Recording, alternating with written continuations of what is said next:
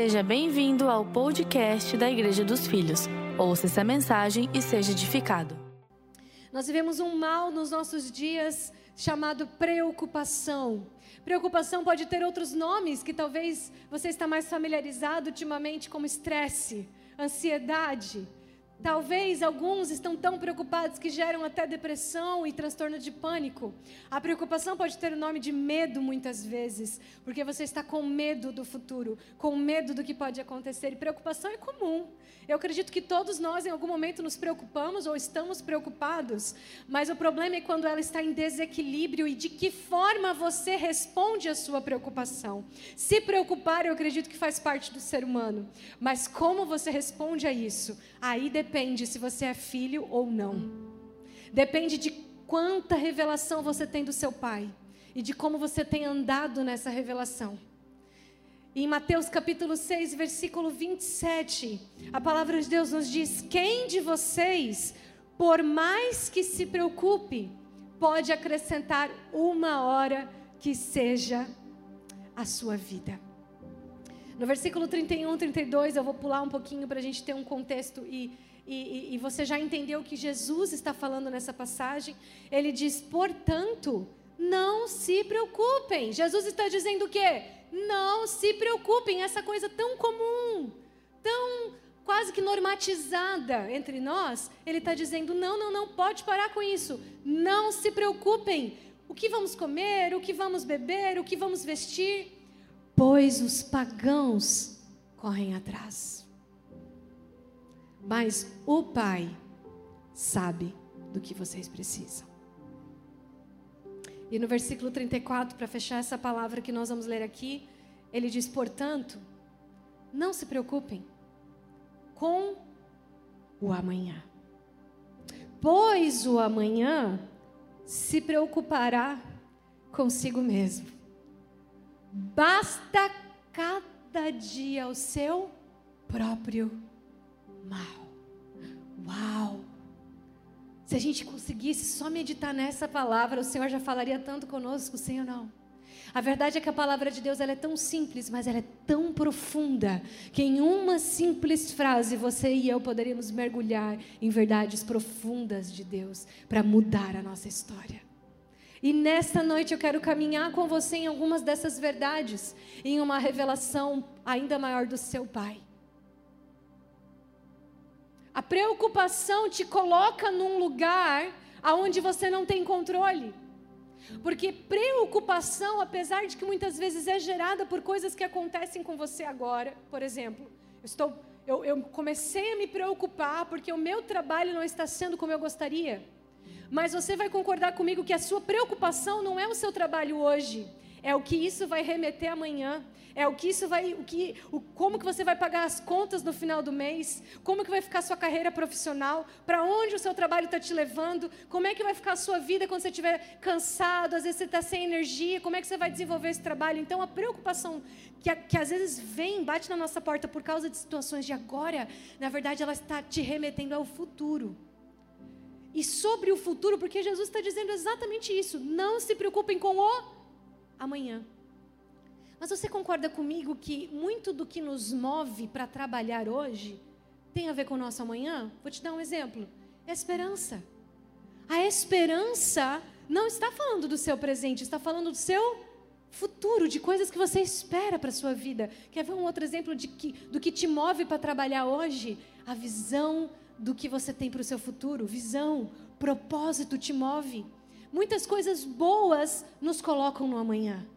Muitas coisas boas faz a gente projetar nossa mente no amanhã. Mas tem uma coisa que Jesus está falando que você não pode se mover para você se mover, para você chegar no seu amanhã. É a preocupação, é a ansiedade, é o medo.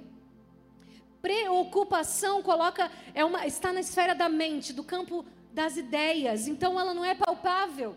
O problema é que quando você se preocupa, você não se ocupa com nada.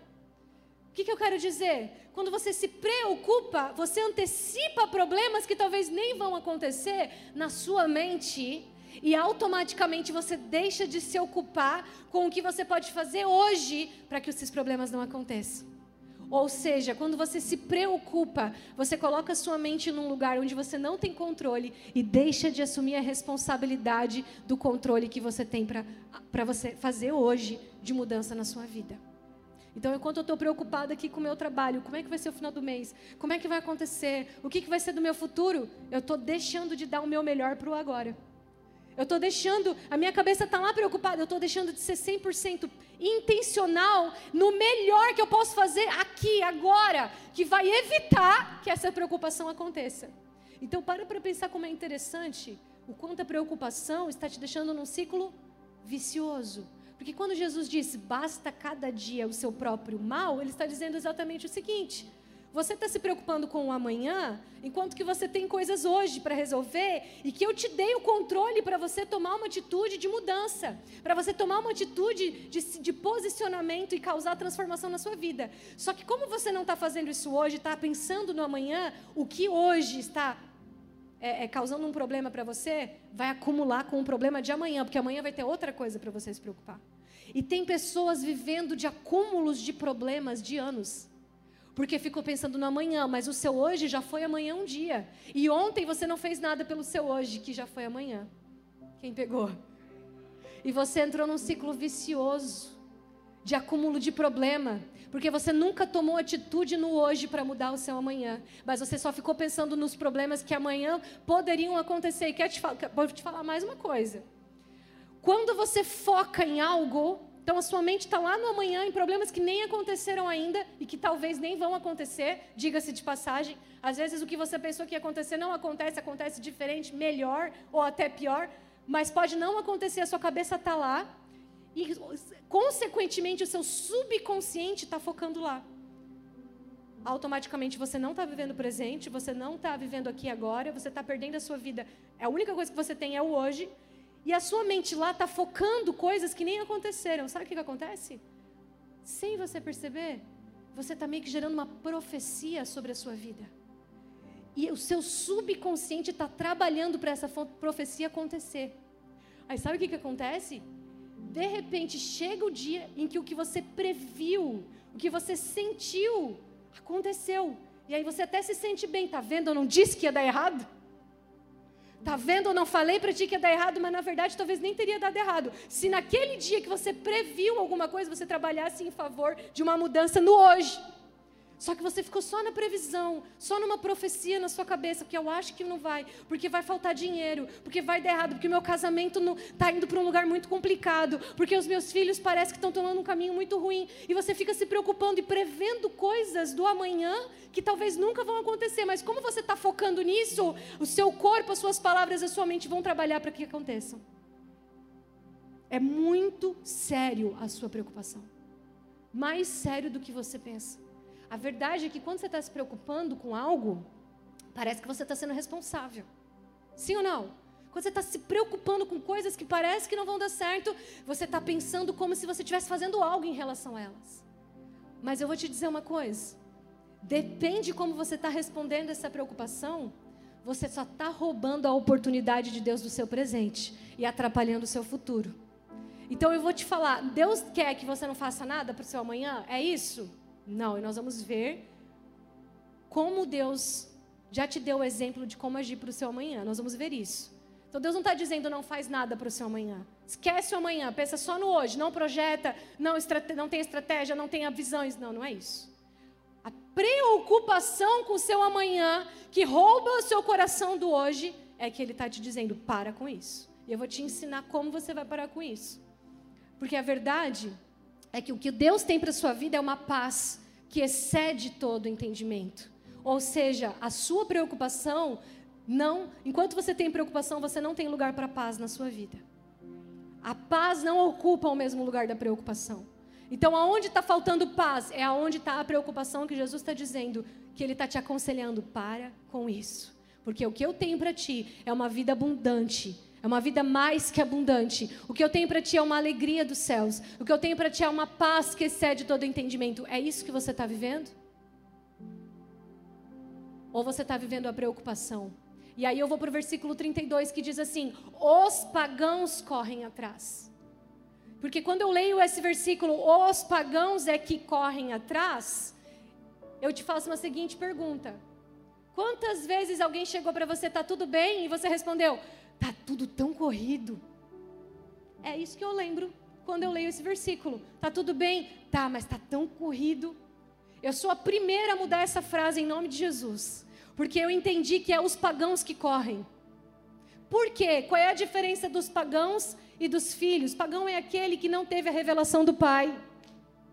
A diferença entre você para aquele que não conhece Jesus é que ele não teve a revelação do amor do Pai por ele. Então qual é a diferença? Por que, que os pagãos correm atrás? Porque não tem quem corra por eles, não tem quem faça por eles.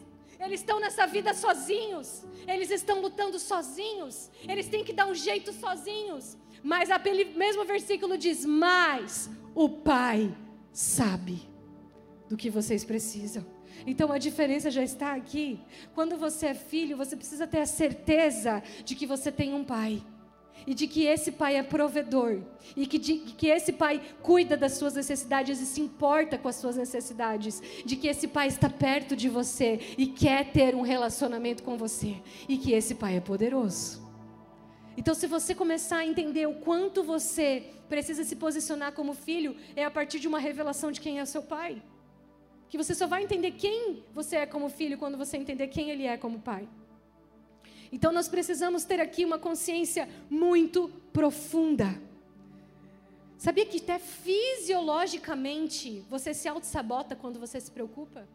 Sabe quando você está preocupado e começa a ficar estressado? É quase que automático, né? Você está preocupado, você fica estressado, você fica ansioso, aí já mexe com as suas emoções, já mexe com o seu humor, você já não é mais agradável em casa, você já não é mais agradável com, a, com, com, com o cônjuge, com os filhos, já começa a afetar seus relacionamentos, a preocupação. Mas sabe o que mais que ela faz? Quando você está estressado, o que, que acontece com o seu corpo? Os músculos ficam tensos. E fisiologicamente, como é que eles ficam tensos? O fluxo sanguíneo se concentra ali. Automaticamente, o fluxo sanguíneo sai do cérebro para esses lugares onde eles estão começando a se ficar tensos. Ou seja, o teu nível de oxigênio no cérebro cai. E o que, que isso significa? Quando você começa a ter um nível de oxigênio baixo no cérebro, você não consegue raciocinar direito. Você não consegue mais pensar direito. E aí você entra mais uma vez num ciclo vicioso da preocupação. Porque você está preocupado com amanhã, você fica tenso, o seu, seu, seu nível de oxigênio cai, você já não consegue ver muitas vezes a solução que Deus colocou na sua frente para o hoje, para resolver o seu amanhã. E Deus está te dizendo: eu tenho uma solução para você agora, uma saída, uma resposta para você agora. Só que você está preocupado com amanhã, você não está nem mais raciocinando direito. Sabe quando alguém fica nervoso e você fala assim: calma, respira. Por que, que a gente pede para respirar? Porque a pessoa está nervosa e ela está com aquele problema na cabeça e ela não está mais conseguindo nem ver que tem gente ajudando ela, que ela não está mais sozinha, ela não consegue mais se sentir acolhida, porque ela está focando naquele problema. E se ela não começar a respirar, calma, respira calma, respira. Ela não vai conseguir voltar a si. É assim que a gente fica na preocupação. Você já não trabalha direito, você já não vê solução, você já não vê saída, você já não vê a porta aberta, você já não ouve a resposta de Deus para a sua vida, você começa a entrar num pânico emocional, num nervosismo emocional e tudo parece horrível. E Deus está te dizendo: começa a entender que você tem um pai e que você não corre atrás como os pagãos. Você para de correr. O que, que acontece quando você corre? O que, que acontece quando você, quando você corre? Fica ofegante, sem ar. O que, que falta? Oxigênio. Aí o seu pai está dizendo: para de correr, começa a andar comigo. Eu não quero que você corra, eu quero que você ande comigo. Para que, que você está aí na frente? Calma, eu sei qual caminho que você tem que tomar. Volta, volta, volta, para, descansa, respira, porque eu quero te mostrar uma saída. Entenda algo: que toda tribulação na sua vida, todo desafio na sua vida, todo problema na sua vida não é para te derrubar, é para te fortalecer. Você já viu essas invenções incríveis que a gente tem hoje na modernidade? Um dia elas já foram um problema. E alguém teve a capacidade criativa de ter uma solução que abençoou milhões de pessoas com aquela saída que a pessoa teve para o problema. eu creio de todo o meu coração que, como filhos, Deus quer te dar uma saída para um problema que você está enfrentando, que muitas outras pessoas também estão enfrentando, mas se você ficar correndo como elas porque não tem a revelação do Pai, você não vai conseguir ouvir a saída que está bem na sua frente, que vai abençoar você e as centenas de outras pessoas ao seu redor. Porque quando você baixa o oxigênio no cérebro por causa da preocupação, a sua capacidade criativa é afetada. E o seu pai é criador. O seu pai é criativo. Então, o mínimo que nós temos que ser como ele é criativo, soluções criativas. Quando aparece um problema, você precisa fazer uma parceria com os céus e dizer: Pai, qual é a solução criativa para esse problema? Você enfrenta um desafio na educação dos seus filhos e você diz: Pai, qual é a solução criativa para essa parte da educação dos meus filhos? Você enfrenta um problema no seu trabalho e você diz: Pai, qual é a solução criativa para o meu trabalho? Mas se você estiver preocupado, você não vai ouvir seu pai você vai correr atrás como pagão, que não conhece pai, que está sozinho no mundo. Se você começar a ouvir o seu pai com os níveis de oxigênio corretos no seu sangue, porque você descansou um pouquinho, porque você tem alguém olhando por você, e você corre para essa pessoa. A diferença do pagão para o filho é que o pagão corre atrás dos problemas, mas o filho corre atrás do pai, que está com os braços abertos esperando para solucionar os problemas. Aleluia!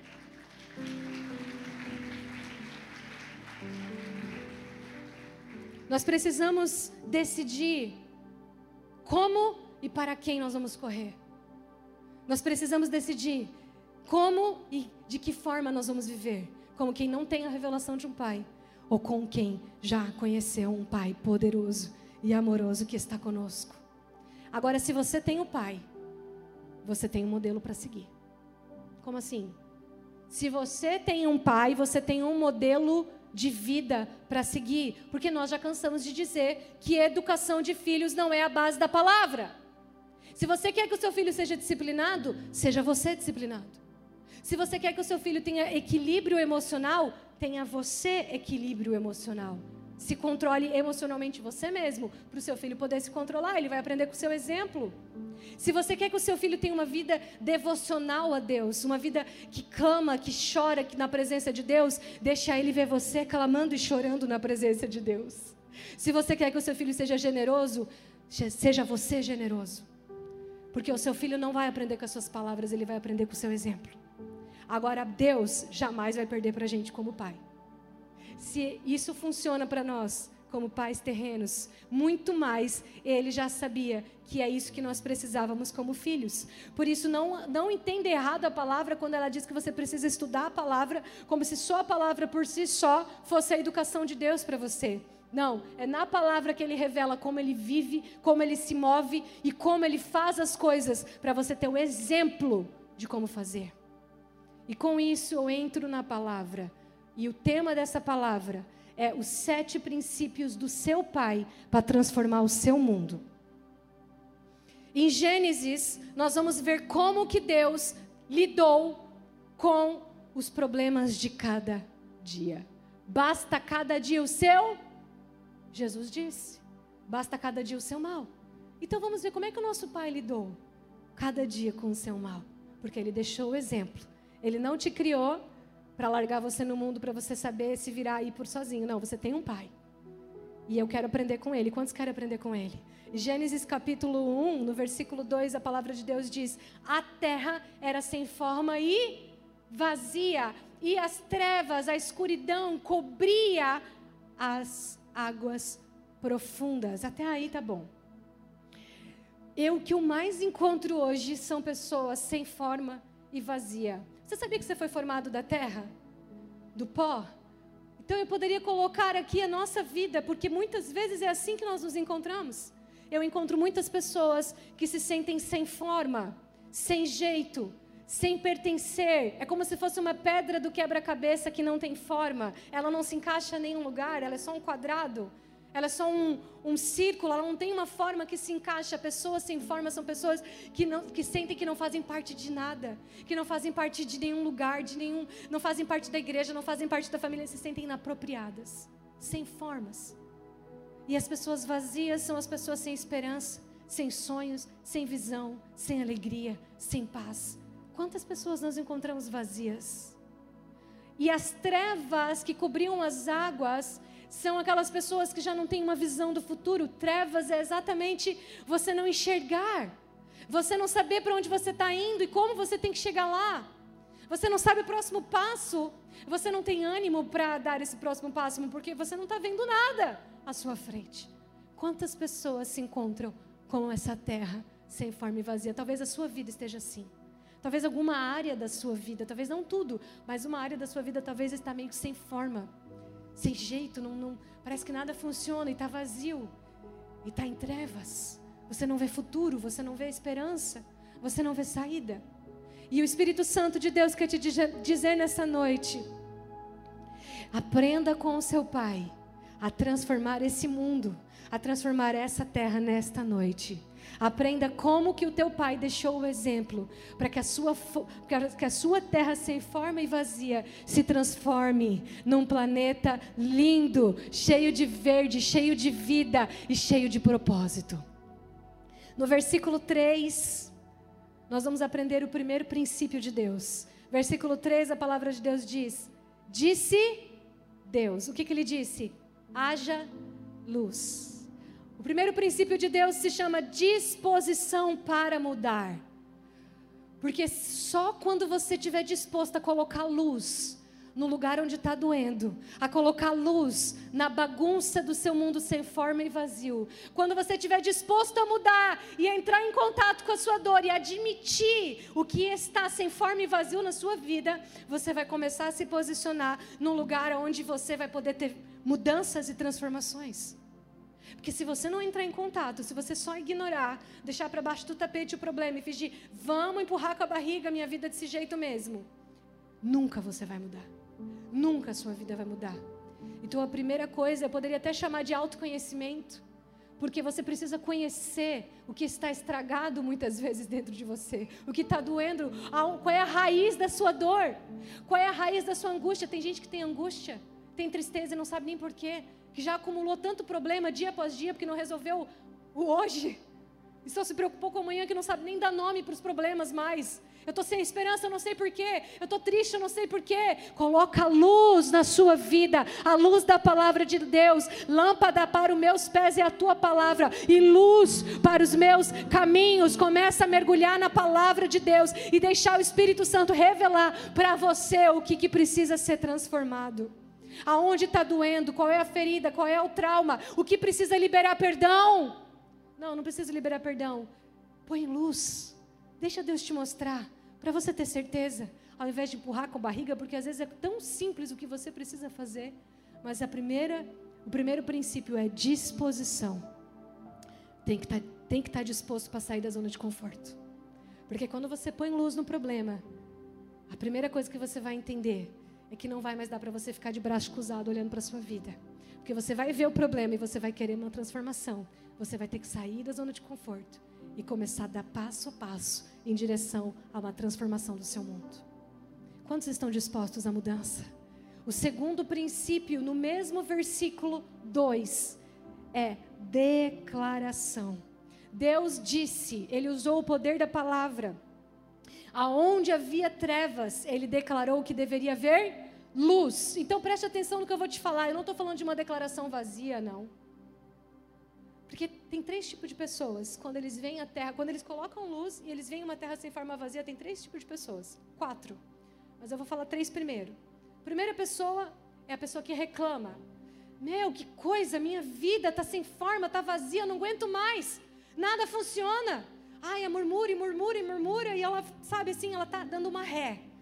Ao invés de ela, além de não ficar no mesmo lugar, ela está indo para trás, está piorando o mundo dela, porque não está mudando nada e está indo para trás. Está deixando mais pesado ainda, mais sem forma ainda.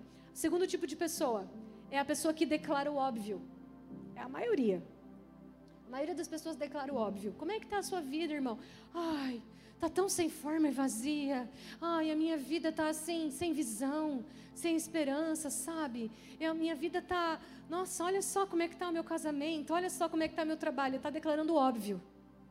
Todo mundo está vendo. Se, ela, se, a pessoa conhecer um pouquinho mais a outra, ela já vai saber que é isso que está acontecendo. O óbvio, uma declaração que não muda nada.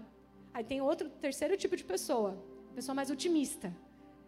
Ai, como é que está a sua vida? Olha, está sem forma e vazia, mas vai dar certo. Não, a minha vida está tá em trevas, mas eu sei que uma hora eu vou achar a saída. Ela está otimista, positiva. Vou te dizer, é a melhor opção das outras duas. Mas quer saber? Não muda nada também. O seu otimismo não é fé. E o seu positivismo não vai mudar a sua vida. Porque não foi isso que Deus fez quando Ele olhou para as trevas. Deus olhou para as trevas e Ele não disse assim: Ah, o mundo está sem forma e vazio, tudo bem, um dia ele vai estar cheio de vegetação e seres vivos. Ele não foi positivo. Ele declarou intencionalmente. Ele olhou para o problema e ele foi intencional quando ele declarou: aqui tem trevas, mas agora eu declaro luz. Então você precisa fazer parceria com seu pai. E na sua declaração para a sua vida, tem que ser intencional. O que é uma declaração intencional? É achar, declarar a solução para o problema. Não é apenas declarar positivamente, é declarar solução para o problema. Direto, objetivo, não são palavras vazias. Não são palavras jogadas fora. Não são palavras para te convencer que aquilo vai acontecer. Não, não, não. São palavras com fé. São palavras declaradas objetivamente, intencionalmente. Aqui vai haver luz. Haja luz. Não está acontecendo nada, mas você vai dizer: nessas trevas vai haver luz. Haja luz. Então as suas declarações precisam dar um up, dar um amadurecimento.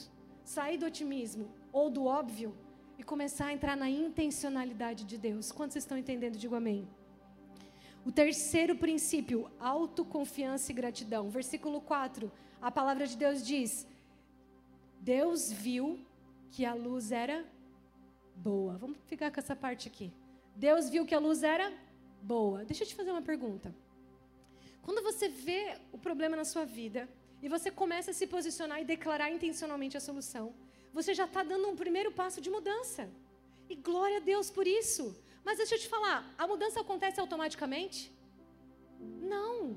As coisas que você quer que mudem na sua vida, de repente vão começar a aparecer porque você começou a declarar assim, automaticamente vai aparecer? Não. Deus viu uma terra sem forma e vazia, mas a, ele já estava vendo o final dela. Ele estava vendo uma terra cheia de verde, vegetação, seres humanos, seres vivos. Só que quando ele disse haja luz, foi isso que aconteceu? Ele disse: haja luz. E não resolveu a terra ser forma e vazia. Apenas houve luz. Ele resolveu tudo? Não, ele deu um passo. Ele falou assim: hum, está em trevas. Vamos começar por aqui. Haja luz.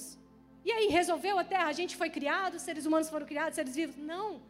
Só que nem por isso ele menosprezou o que ele fez. Eu vejo o Filho de Deus dando passos de mudança, se posicionando no processo, mas o que, que ele faz na primeira, no primeiro momento de crescimento, no primeiro momento de posicionamento? O que, que ele faz? Isso aqui não está mudando nada na minha vida. Ah, isso aqui não resolve nada. Ah, nada do que eu faço está bom. Eu dei um upgrade aqui no trabalho, mas olha, nem, nem melhorou minha receita ainda, meu lucro. Ele se menospreza. E ele menospreza o, o pequeno avanço que ele deu. Deus não tinha mudado a terra, ele apenas tinha dito: haja luz. Só tinha luz, não tinha mais nada. Mas o que, que Deus disse? A, a luz é boa, boa essa luz. Começa a aprender com teu pai, filho. Começa a ter autoconfiança. Para de se cobrar excessivamente. Para de achar que você tem que estar pronto em um momento, em um curso, em um culto, em uma pregação. No primeira atitude que você toma de mudança, você já tem que ver seu mundo mudando. Calma! Celebra a luz que apareceu nas trevas e diz: a luz é boa. Eu dei o um primeiro passo. Eu vou estar em direção ao final daquilo que Deus tem para mim. Eu não estou vendo ainda as outras coisas, mas eu vou ce celebrar essa luz que a minha declaração começou a fazer surgir. Eu estou enxergando já alguma coisa. Não sou mais cego. Não estou mais totalmente em trevas. Algumas mudanças não estão acontecendo na minha vida. Eu vou celebrar essas mudanças. Ainda não é a terra que eu quero viver, mas já é boa essa luz. Então a primeira coisa é autoconfiança. E no mesmo lugar eu quero te dizer gratidão. Sabe por que gratidão? Porque gratidão não é dizer obrigado. Gratidão é o estado de espírito. Gratidão é estar grato por aquilo que você já tem ou já conquistou, ou pelo avanço que você teve. Então, gratidão pelo primeiro passo de mudança que você deu. Gratidão porque esse primeiro passo, essa declaração, esse posicionamento começou a trazer luz para suas trevas. Não mudou tudo ainda, mas você já está vendo mais claramente. Então, você para de reclamar que a terra só tinha sem forma e vazia em trevas. Não, agora a terra já tem luz. Graças a Deus por isso. Eu já estou vendo uma esperança, eu já estou tendo um, um, discernimento, eu já estou tendo aqui um caminho para trilhar, graças a Deus pela luz. E você começa a entrar no estado de espírito de gratidão, a preocupação começa a se dissipar, porque você vai ver as mudanças. Mais um princípio, ainda nesse versículo 4, no segunda parte do versículo, a Bíblia diz: E separou a luz das trevas. Diga comigo, Deus separou a luz das trevas. Então, o quinto princípio que Deus quer te ensinar aqui se chama organização mental e comportamental. Então, eu vou começar com a mental para você entender. Tem pessoas que têm um problema no trabalho, um problema que está tirando a paz dele, está preocupando ele. Aí sabe o que, que ele faz? Ele mistura as trevas com a luz. E aí parece que ele coloca todo esse problema num balaio só da vida dele. Nada da vida dele presta. Tudo está ruim tem um problema no trabalho, o resto tudo não presta mais. Aí a minha família já não está bom, meu casamento já não está bom, meus filhos, porque ele traz as trevas para a luz, ele não separa. E deixa eu te dizer uma coisa, o teu pai está te ensinando algo importante aqui. Organize a sua mente, para de misturar os seus problemas com aquilo que está bom na sua vida. Você tem um problema no trabalho, mas você tem um casamento, você tem uma casa, você tem o que comer, você tem o que vestir, você pelo menos tem um trabalho. Para de misturar as trevas com a luz. Ai, aquilo ali está tão ruim na minha vida. E você já traz para todas as outras áreas da sua vida e parece que fica tudo ruim. Comece a separar a luz das trevas. O seu casamento tá bom? Celebre o seu casamento. Você está casado? Celebre o seu casamento. Invista no seu casamento. Os seus filhos têm saúde? Glorifique a Deus pela saúde dos seus filhos. Não tá bom no trabalho? Essa parte eu vou trabalhar depois. A parte das trevas da minha vida eu vou resolver de outra forma, mas eu vou cuidar do que tá bom. E eu vou parar de misturar trevas e luz tudo de uma vez só. Aí você não celebra a luz e supervaloriza as trevas. E mistura tudo e fica tudo num balaio só. Terrível. Quantas pessoas fazem isso? Muitas. A vida tá boa, se ela parar para olhar, tem coisas boas para ela celebrar, mas ela só está focando nas trevas, só nas coisas ruins. Por quê? Porque ela está tá, tá misturando tudo. Separa as trevas da luz. Quer uma segunda separação? Organização comportamental. Tem gente que tem problema financeiro, mas não consegue ter uma planilha para poder separar os gastos. Tem gente que tem problema financeiro, mas não tem uma planilha para separar. Isso aqui é para comida, isso aqui é para comprar roupa das crianças que, que a cada dois meses que cresce, misericórdia. Isso aqui é para gasolina, isso aqui é para um tempo de lazer com a minha família. Não tem planilha. Não separa os gastos. Recebe e fica tudo misturado lá. Daí chega no final do mês, meu Deus, para onde que foi meu dinheiro? Onde que foi meu dinheiro? Voou, sumiu. Por quê? Porque não se organizou. Quem quer mudar o seu mundo aqui? Quem quer mudar o seu mundo? Você está aprendendo com seu pai? É o seu pai que deu a direção. Ele é organizado. Você vai ver todos os outros dias do, do, da criação, Deus fazendo isso, organizando, separando, estabelecendo. Cada coisa tem um lugar. Precisa ser colocado, sabe? Uma organização na sua casa. Tem gente que trabalha em home office, que agora virou moda, mas não tira o pijama na hora de trabalhar Chega lá no, no, no, lugar onde ele vai trabalhar, tem comida na mesa, tem roupa jogada, tem não sei o que do cachorro atrás, o cachorro entra, o filho entra. Não separa. Organização. Você sabia que o seu ambiente, ele ou inibe a sua criatividade, ou ele impulsiona a sua criatividade? Então a sua casa organizada, limpa, também te ajuda a produzir. Também te ajuda até no seu casamento. Então, Deus está nos dando um princípio poderoso aqui: organização mental e comportamental. Aprende a separar as coisas. O quinto princípio, no versículo 5, a Bíblia diz: Deus chamou a luz de dia e a escuridão, as trevas de noite. Ah, querido, esse princípio é tão importante. É tão poderoso esse princípio. Presta atenção, preste atenção, presta atenção. Quando você está em trevas, ela não tem início e fim. Sabe assim, ó, trevas é uma coisa que não é palpável. Ela simplesmente envolve você. Você fica na escuridão, você não vê nada. Sim ou não? Deus olhou para as trevas e ele disse assim: "A partir de hoje, trevas, você vai ter um nome, porque eu vou te colocar limite." Trevas, a partir de hoje você vai se tornar uma noite, porque aquilo que era para ser trevas vai ter um tempo para começar na sua vida, mas vai ter um tempo para terminar também. Então, o quinto princípio é: estabeleça prazo para os seus problemas. Estabeleça um prazo para as suas preocupações. Estabeleça um prazo para as coisas que você precisa mudar na sua vida. Estabeleça um prazo para as coisas que precisam de transformação na sua história, na sua casa. Deus olhou para as trevas e disse assim: Não vai mais envolver os meus filhos. Agora vai ter tempo para começar e vai ter tempo para terminar. Deus está te dizendo nesta noite, filhos: o teu choro pode durar uma noite, mas a alegria vem pela manhã. O teu tempo de choro tem tempo para começar e tem tempo para terminar. E quer saber mais? Deus estabeleceu que o choro é de noite, sabe por quê? Porque Ele é Pai. O que isso significa? Significa que quando você estiver dormindo, Ele vai estar trabalhando por aqueles que Ele ama. Porque aqueles que Ele ama, Ele trabalha enquanto dormem. E o seu tempo de trevas, além de ter um tempo para terminar, vai ser enquanto você puder descansar.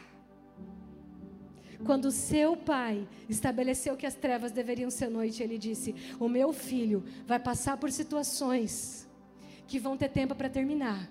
E enquanto ele precisar, eu vou estar trabalhando por ele, por ele enquanto ele descansa em mim. Enquanto ele dorme. Enquanto você dorme, Deus trabalha por você. Enquanto você descansa em Deus, é o seu tempo de choro. O seu tempo de choro escondido em Deus. À noite as pessoas não te veem. Lá na sua cama as pessoas não te veem. Deus te deu um tempo para você chorar. Deus te deu um tempo para você ser consolado. Deus te deu um tempo para você se recolher porque quando a gente está mal, a gente não quer expor para ninguém, não é mesmo? E Deus falou: Eu vou te dar esse tempo, meu filho, mas esse tempo vai ser de descanso e eu quero que você feche os teus olhos e descanse em mim, porque enquanto você descansa em mim, eu trabalho por você. Mas quando chegar amanhã e a alegria chegar na sua vida, eu quero que você fique com os olhos bem abertos, porque o que eu tenho para fazer na tua vida, eu quero que você enxergue com descanso. Descansados em Deus durante a noite vamos poder celebrar a alegria de Deus durante o dia. Quer saber mais? Porque a gente dorme de noite, parece que ela é um pouquinho menor. Porque o tempo passa, você está com o olho fechado. Há quase o mesmo dia, quase o mesmo tempo do dia, mas ela parece um pouco menor. Então o Espírito Santo está te dizendo nessa noite que o, seu, o tempo da sua alegria será maior do que o tempo do seu choro.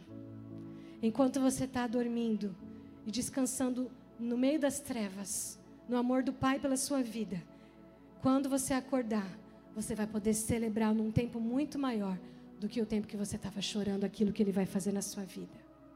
Levante suas mãos, igreja, levante suas mãos. Eu declaro sobre você que o tempo do seu choro está acabando. O tempo das trevas na sua vida está acabando. Eu declaro sobre você que amanhã está chegando, que o dia está raiando, que o sol da justiça está brilhando sobre a sua vida, que Jesus está abrindo os teus olhos para contemplar a boa, perfeita e agradável vontade do Pai sobre você. A luz do dia todos verão o que o Pai vai fazer na sua vida, em nome do Senhor Jesus. No versículo 5 ainda, ele diz que esse foi o primeiro dia, tudo isso que eu te ensinei agora, que o Pai te deu de exemplo, foi tudo isso no primeiro dia. E sabe o que, que isso me ensina? Me ensina que Deus é poderoso o suficiente para fazer o mundo inteiro com uma palavra. Ele, ele é poderoso o suficiente para fazer tudo em um dia só. Mas como ele deixou um exemplo, ele decidiu fazer por processo. Ele deixou um exemplo para mim, para você entender que quando você visualizar onde você quer chegar, porque agora não há mais trevas à luz, você não vai sair fazendo tudo de uma vez só.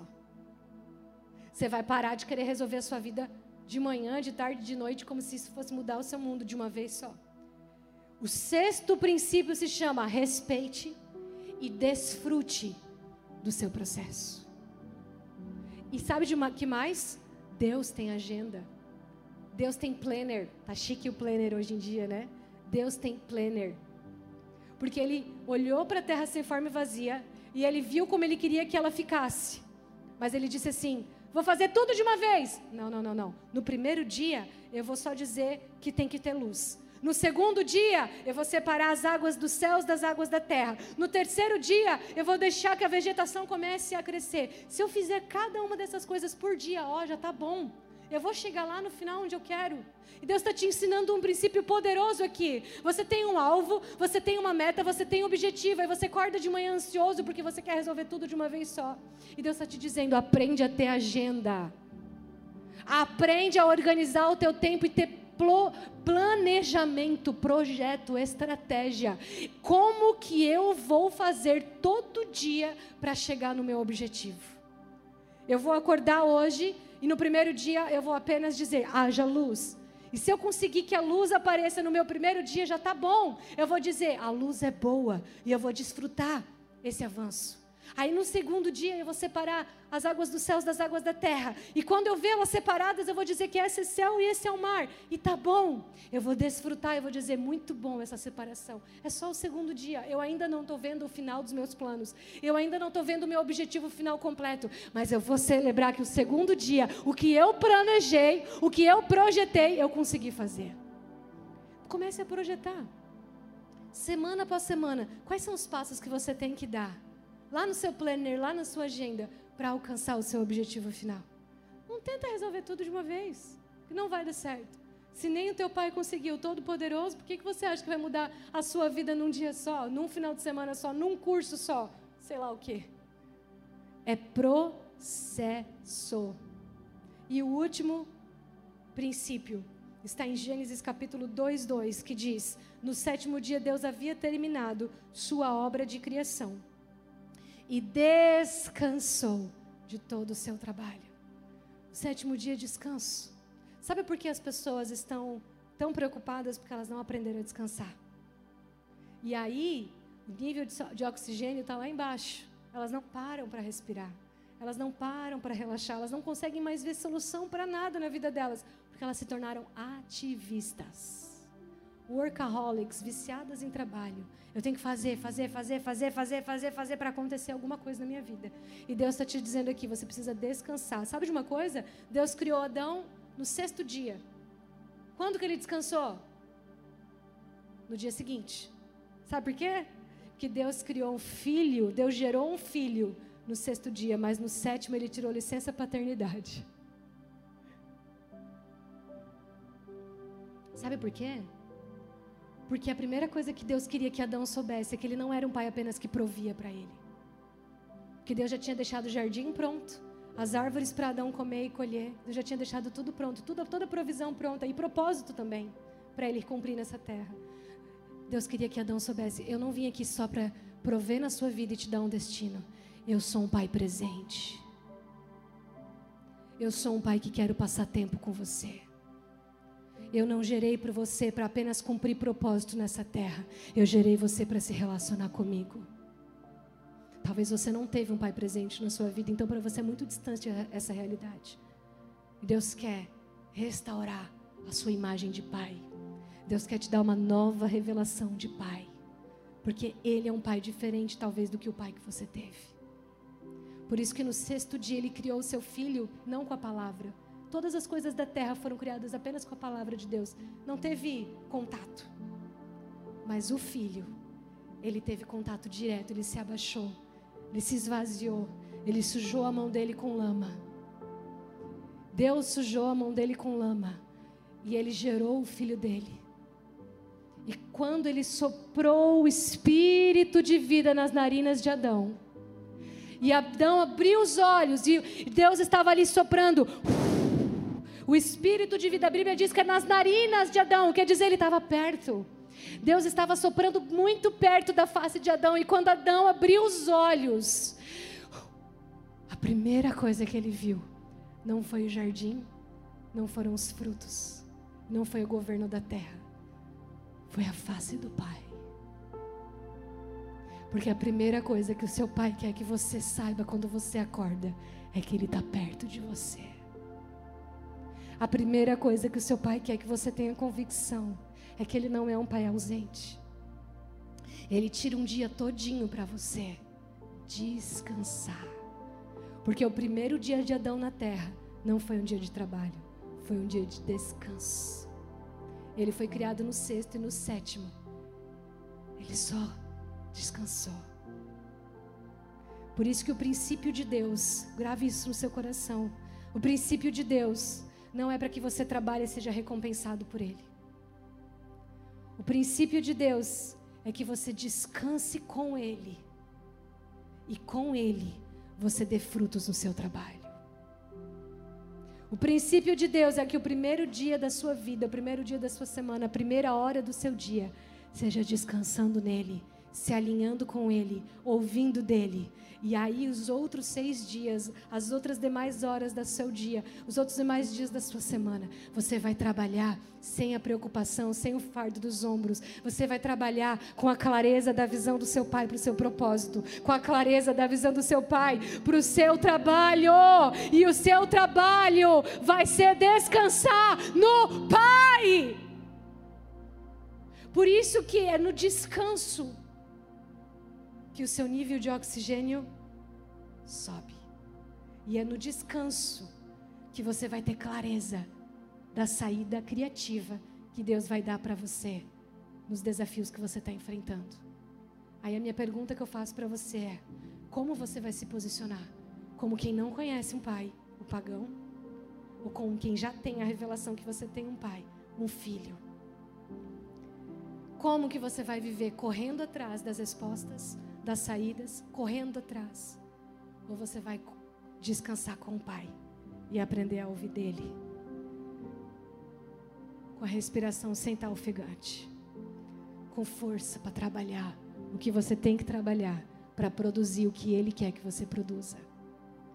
E deixa eu te falar, quando é com Deus, a produção não é a mesma que a sua. Porque quando você planta semente em Deus, do seu tempo, do seu recurso, da sua capacidade, Ele não vai te dar a mesma quantidade que você plantou. Ele vai te dar 30 por 1, 60 por 1 ou 100 por 1. Quando você morre em Deus, o seu ego, a sua ansiedade, a sua preocupação, o que vai nascer vai ser muito maior do que o que você poderia produzir. Fique ligado conosco. Em breve teremos mais conteúdos para abençoar a sua vida.